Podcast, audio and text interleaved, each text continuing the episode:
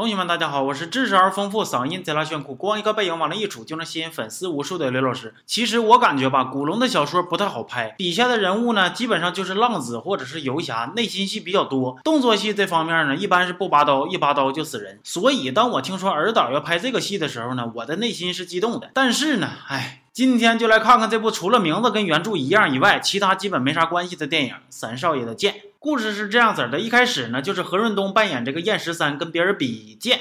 燕十三呢是个游侠，自己研究出来的夺命十三剑。这个十三剑有多厉害呢？我是没看出来。就是燕十三这个咆哮的功力练的是真不错呀，毕竟人家这么多年也是有功底的。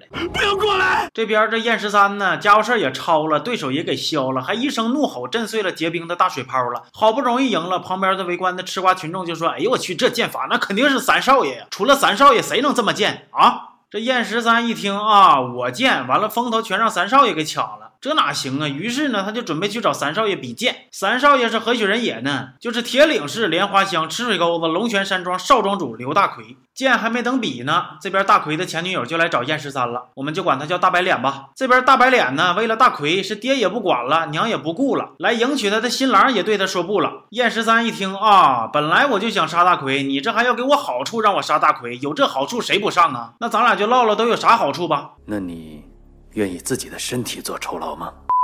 女人最动人之处，就是可以对自己爱过的男人恨到不能自拔。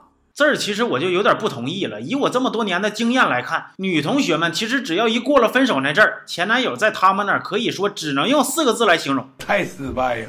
燕十三就跟大白脸进行了一番不可描述的交易，完了呢就去龙泉山庄了。但是龙泉山庄的庄主刘老根告诉燕十三，大奎已经死了，这个对手退出了人生的舞台，剑术第一的梦想也彻底跟他 say goodbye。燕十三是憋屈的一口气儿差点没上来呀。但是这边呢，大奎其实是没死。人家只是厌倦了打打杀杀，去青楼体验了一下基层人民的生活。生完好，欢迎光临红浪漫，突然小盆拿好了，请拿杯上来。在红浪漫洗浴呢，大奎结识了存不存在其实都没啥影响的女主，我们就管她叫小透明吧。小透明是个穷人家的孩子，生活所迫，她在红浪漫呢只卖身不卖艺。俗话说得好啊，是人在江湖飘，哪有不挨刀？要是跑得了，谁他妈还挨刀？大奎挨刀这段呢是改编自原著里的，来让我们来看一下。这俩哥们呢，就自己给自己给吓跑了。你说一个人哈，要是当个坏人你都当不利索，那你这个人儿是不是有点儿太失败了？小透明一瞅，这大奎都这样式儿的了，那必须得以身相许呀。但是咱能不能长点心呢？这人都伤成这样了，你还让人家体力劳动啊？没有耕坏的地，那可是有累死的牛啊！这边呢，为了不再受富人的欺压，基层群众们决定要派出大奎去跟燕十三学武功。来，让我们来共同感受一下这段道德绑架。你不教二级武功，你就是不愿意帮我们这些穷人去对付大老板那些恶人。你行走江湖不是要为民除害吗？